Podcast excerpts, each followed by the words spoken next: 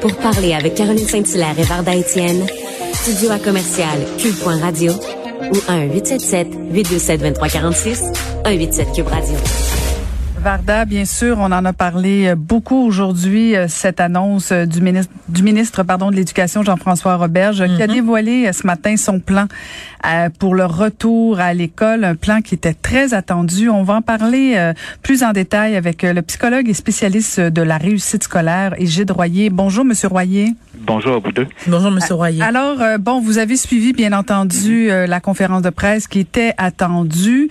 on en sait un petit peu plus là, sur certains aspects Bon, il nous manque quelques euh, réponses à certaines questions, mais on, on sait euh, qu'il y aura un retour euh, des activités parascolaires, qu'il n'y aura pas de masque en classe, qu'il y aura aussi de l'argent pour le décrochage, fini aussi les bulles de classe. Est-ce que ce sont des bonnes nouvelles, bien entendu, mais est-ce que c'est suffisant selon vous, Monsieur Royer?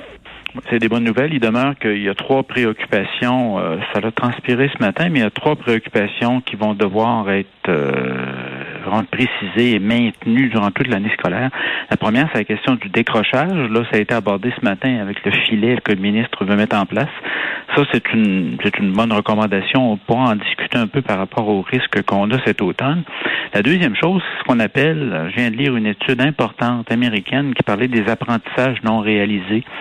Je sais pas, vous avez un petit bonhomme qui est en quatrième année, qui, qui commence sa quatrième année la troisième année a vécu était une troisième année COVID, puis un bout de sa deuxième année qui était COVID. Là, on a commencé à quantifier c'est quoi le retard qu'a pris ce petit gars-là comparativement, je sais pas, à sa grande sœur qui avait fait les mêmes années sans être dans une situation de COVID.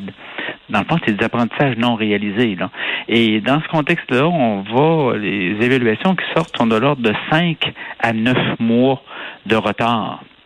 Le neuf mois de retard est un avantage pour les élèves en difficulté, euh, qui étaient déjà en difficulté aux élèves de milieux défavorisés ou euh, qui vivent des situations très particulières. Donc, on a beau, le ministre disait ce matin qu'on n'a pas plus d'échecs scolaires, mais c'est indéniable dans tout ce qu'on voit dans les, dans les recherches présentement que les jeunes ont pris des retards scolaires et certains jeunes en ont pris plus que d'autres parce qu'ils étaient déjà en difficulté.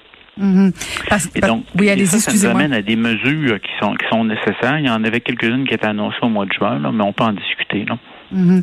Euh, vous faites référence euh, au, justement à l'échec scolaire parce que bon le ministre euh, se vantait de dire bon ben finalement c'était pas si pire qu'on le pensait. vous faites référence à cette étude là. Est-ce que dans le fond on a laissé passer un peu les enfants au travers de cette année-là en se disant on va pas on va pas se fixer des objectifs trop élevés pour pas décourager les jeunes. mais est-ce que selon vous ce retard là est récupérable pour pour les tout petits? notamment? Ouais. Ce qu'on a vu, entre autres pour les tout petits, même pour ceux du secondaire, ce qu'on a vu, c'est qu'on allait au plus urgent. Quand on parlait des savoirs essentiels, on allait au plus urgent et la dominante était toujours une dominante santé. Est-ce que les jeunes vont être à l'école, n'y seront pas? La première considération, avant de répondre plus précisément à votre question, c'est que Dieu merci, au Québec, on s'est distingué des autres systèmes éducatifs. Ça, je suis pas le seul à le dire. Euh, euh, je pense entre autres aux gens des ordres professionnels, d'autres d'autres personnes qui sont consultées. Le fait d'avoir tenu à bout de brûle nos écoles ouvertes le plus longtemps possible comparativement à d'autres provinces canadiennes ou des États américains, et le fait également d'avoir mis en place un programme national de tutorat qui est arrivé à compter de février-mars l'an passé. Déjà, ces deux mesures qui viennent un peu atténuer, atténuer l'importance du retard scolaire. Mais néanmoins, c'est incontestable qu'il y a un retard scolaire. Et étrangement, euh, ça m'a surpris quand j'ai vu les dernières études. Je vais vous parler du primaire. Étrangement, on aurait pu penser que c'était en lecture et en écriture, mais ce qui semble être davantage au niveau du retard, c'est mathématiques qui ressort au niveau des études que j'ai vues récemment. Et quand on y pense, c'est pas si c'est pas si particulier que ça, dans la mesure où suivre son jeune en lecture quand on est à la maison, qui est en troisième, quatrième, cinquième année, ça va, mais en mathématiques, c'est déjà plus compliqué pour un certain nombre de parents. Et là, ça, me permet de répondre directement à votre question. Si j'ai un écart au niveau de mes apprentissages, de choses que j'aurais dû voir, que je n'ai pas vu, je prends l'exemple des mathématiques, et j'arrive en première secondaire, chez des jeunes qui étaient déjà en difficulté ou qui étaient milieu défavorisé, ça risque d'être un retard qu'ils ne seront pas capables de récupérer, à moins qu'on mette en place des mesures particulières. Exemple, le grand gars de, première secondaire qui serait accompagné par un tuteur en mathématiques, toujours le même durant toute l'année scolaire qui vient, ce qui va être possible et que je suggère aux parents de demander s'ils considèrent que leur jeune est en grande difficulté. Ça, c'est une mesure qui, parmi les celles qu'on a vu passer en recherche qui ont été évaluées, qui porte fruit, qui est pertinente. Il y a moyen de récupérer le retard, mais si vous êtes dans une classe présentement, vos jeunes en difficulté s'écartent de plus en plus de la moyenne, à moins qu'on intervienne sur des mesures particulières. Mais Monsieur Royer, vous dites que le tutorat est une solution envisageable et qui pourrait grandement aider, mais cela comporte aussi euh, des, euh, des frais importants. On parle de 13 millions de dollars, mais est-ce que cela est suffisant? Le ministre a oublié de.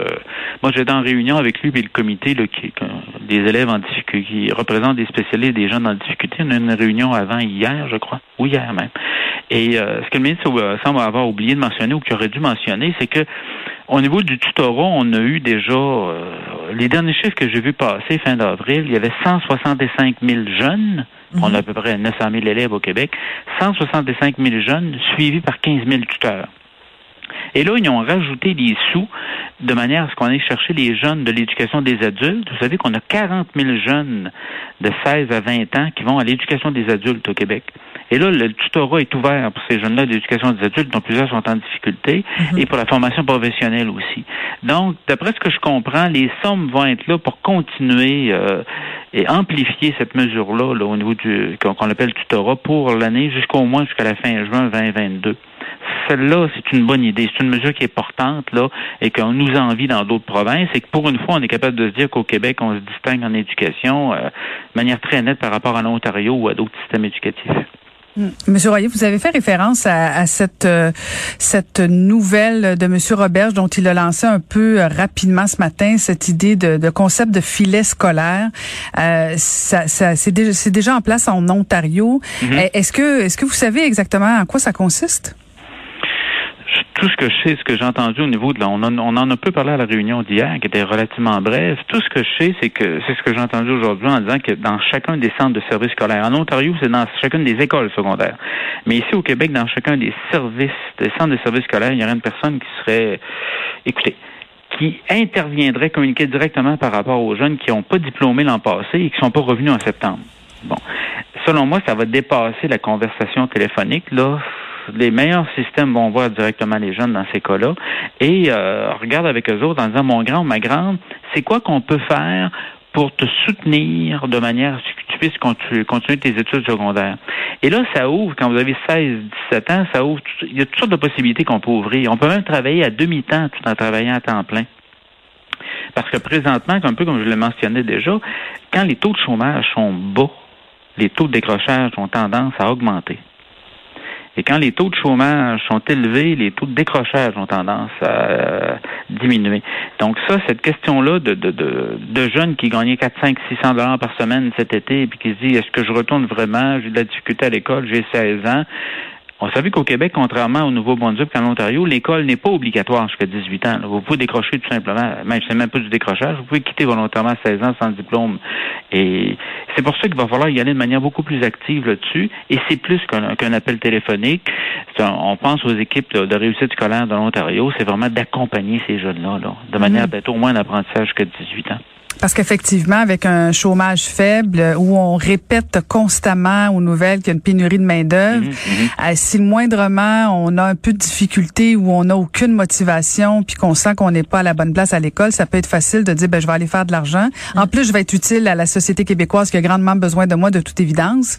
Euh, est-ce qu'on a un suivi de, de, ces jeunes qui pourraient décrocher euh, et, là, on a un problème. Là, on a un problème. Écoutez, si vous demandez au ministre ou vous demandez, demandez à tout le monde dans, le réseau. C'est, le seul chiffre qu'on a officiel, c'est le taux de décrochage, je pense, de deux ans et demi, deux ans et demi ou pas loin de trois ans. Donc, euh, moi, ce que je recommanderais, c'est que au 30 septembre de cette année, tous les centres de services scolaires communiquent directement au ministère le nom et le numéro, le, code permanent des jeunes qui n'ont pas diplômé et qui ne sont pas là qui sont peut-être inscrits ailleurs ou ils ont peut-être carrément décroché, mais avoir une idée un peu du nombre de décrocheurs là, de manière plus précise. Les derniers chiffres qu'on a, c'est 9000 décrocheurs au Québec et avec les garçons qui ont 60% plus de chances de décrocher que les filles. Ça, c'est ce qu'on a là. Euh, vous savez, on serait nettement plus confortable comme parents et comme système scolaire si l'école était obligatoire jusqu'à 18 ans et que dans ce contexte-là, j'espère que ça va venir un jour, dans ce contexte-là, le gars a 17 ans ou la fille a 17 ans, elle peut travailler, mais elle doit montrer à son employeur qu'elle est quand même toujours inscrite à une école secondaire et elle poursuit, elle peut être à temps partiel, mais elle mhm. poursuit à temps partiel. C'est euh, il ou elle poursuit à temps partiel sa scolarité ou ses apprentissages scolaires. Et ça, il va y avoir une, collaboration à établir avec les employeurs là-dessus. J'ai trop vu de situations dans des contextes de... On voit ça souvent avec les mines dans le nord du Québec. Et les mines avaient énormément besoin de monde, énormément besoin, puis c'est des cycles, hein, c'est cyclique. Donc là, j'ai des jeunes qui avaient lâché en deuxième, troisième secondaire, travaillaient à 20, 25 dollars de l'heure. Là, le cycle est retombé et se retrouve peut-être à 25, 26, 27 ans qu'une troisième secondaire non complétée ces jeunes adultes-là eux-mêmes euh, nous disent à ce moment-là, mon Dieu, j'aurais donc aimé qu'on insiste pour que je demeure à l'école ou tout au moins d'avoir quelque chose d'hybride me permettant de travailler à temps partiel si j'ai besoin de travailler, mais de continuer. Ça, il faut rentrer de la souplesse dans le système absolument. Bravo, bravo, bravo, bravo. Ben oui, tout à fait. Puis, puis en même temps, est-ce que cette idée d'avoir euh, ces chiffres-là euh, peuvent déranger euh, les instances gouvernementales? Parce que bon, plus on a des gros chiffres de décrocheurs, ben plus à un moment donné il y a de la pression au niveau du gouvernement. Est-ce que, est-ce que vous pensez qu'il y a de la résistance parce qu'on veut pas déranger trop? Moi, j'ai l'impression que c'est une lourdeur de fonctionnement du ministère de l'Éducation lui-même puis du réseau. Ah, ouais. Ça fait quoi, 40 ou plus, plus que 40 ans que je suis dedans. J'ai déjà travaillé au ministère de l'Éducation il y a quelques décennies aussi. Euh, vous savez, c'est l'idée. Un décrocheur au Québec est défini comme j'étais inscrit à l'école l'an passé, je n'ai pas diplômé, pas aucun des diplômes, et je ne suis pas revenu. Ça, c'est un décrocheur. Mais là, 9000, ça nous donne des taux de décrochage de 16-17% chez les gars, environ 10-11% chez les filles. 9000, là, c'est cinq grosses écoles secondaires, là. Et ça, dans un contexte de, précarité d'emploi, d'avoir autant de jeunes qui quittent sans être diplômés, on a beau dire qu'ils vont revenir à l'école d'éducation des adultes, mais les taux de diplomation sont pas si élevés que ça. Entre là, ce que je veux vous dire, c'est que c'est pas gênant dans la mesure où ça fait longtemps qu'on a un des taux de décrochage les plus importants au Canada. C'est pas euh, donc c'est pas un secret pour personne. Moi, j'en profiterai de l'occasion que, la COVID nous offre, que les, les perturbations qu'on a vécues nous offrent, pour être en mesure de un d'avoir des chiffres en temps réel le plus rapidement possible, et deux, pas uniquement là, ça va de soi faire un appel téléphonique, mais moi, euh, intervenant scolaire du secondaire, je prends sous mon aile comme tuteur un jeune qui a plus de difficultés, parce que j'ai des jeunes, 75% des décrocheurs ont entre 14 et 17 ans. Ça, ça c'est établi. Ben, imaginez 14 à 17 ans, là, la vie n'est pas finie et si on est en mesure de les supporter et de les aider, parce que les motifs peuvent être variés. Ça peut être, la plupart du temps, c'est des difficultés à l'école, mais j'ai vu des situations de décrochage par rapport à des situations de pauvreté où on avait vraiment besoin de faire d'autres choses, ou des situations de, de à l'époque, quand il y a quelques années, on avait encore entre autres des grossesses adolescentes qui, qui étaient un des motifs là, qui, qui amenait le décrochage. Donc, il y a toutes sortes de variables qui jouent mais on, est rendu au moment où on doit souhaiter que tous nos jeunes soient en apprentissage jusqu'à 18 ans ou l'obtention d'un diplôme. On va leur fournir différentes voies. Et là, là, là c'est temps d'être créatif et de ne pas s'enfermer dans du il est là ou il est pas là. là. Mm-hmm. Il peut être là dans mon école secondaire, suivre des cours le mardi soir ou le jeudi soir, il y a 17 ans, puis samedi avant-midi tout en occupant un emploi quelques heures semaine. Il va falloir se trouver des choses beaucoup plus souples. Mm. Je me permets une dernière question, Monsieur Royer, euh, parce que bon, vous avez parlé de la pandémie, on a parlé beaucoup de décrochage, mais est-ce que vous trouvez qu'on parle assez de la santé mentale des jeunes? C'était mon autre point. Euh, la même la même grande étude que je soulignais tout à l'heure euh, au niveau des retards d'apprentissage, c'est une évidence là qu'il y a une augmentation au niveau de ce qui s'appelle santé mentale, particulièrement dépression et anxiété. détresse aussi. Grande détresse. Oui, c'est ça. Donc, écoutez, moi, je suis psychologue de métier. Là, on peut le voir, de, on peut on peut prendre le contexte de détresse comme tel. Mm-hmm. Il y a certains jeunes qui l'ont bien vécu, mais j'ai plusieurs jeunes qui, euh, on a des, on peut associer directement ce qui s'est passé dans les 18 derniers mois dans les études qu'on va passer, une augmentation des taux d'anxiété et de dépression. Bon. Il y avait des jeunes qui étaient déjà fragiles. Il y en a d'autres, ça va être temporaire. Euh, on va recommencer les activités parascolaires. On va revoir nos amis. On va revivre en gang à 14, 15, 16 ans. Peut-être que ça va replacer les choses. Dans d'autres il y avait déjà des fragilités et cet événement-là n'est venu que, les amplifier. Donc, ce qui s'appelle le suivi, qu'on appelle en santé mentale, et que les écoles soient des constituent des plateformes ou des bases pertinentes pour rejoindre, efficaces pour rejoindre les jeunes qui ont des besoins de santé mentale, ça, c'est une nécessité. Mais là, ça nous amène à un problème de ressources présentement par rapport, entre autres, à la disponibilité des psychologues et euh, des ententes, selon moi, que devront passer des écoles secondaires avec euh, avec le privé, même de temps à autre, là, pour offrir des services de psychologie. Parce qu'il y a une pénurie réelle, et pas simplement au Québec, mais ailleurs. Les gens aiment mieux travailler en privé compte tenu des conditions de travail. De toute évidence, on a encore euh, beaucoup de travail euh, à ce mhm. niveau-là. Merci beaucoup d'avoir pris le temps de nous parler, M. Royer. Merci, M. Royer. C'est plaisir. Merci. C'était Égide Royer, psychologue et spécialiste de la réussite scolaire.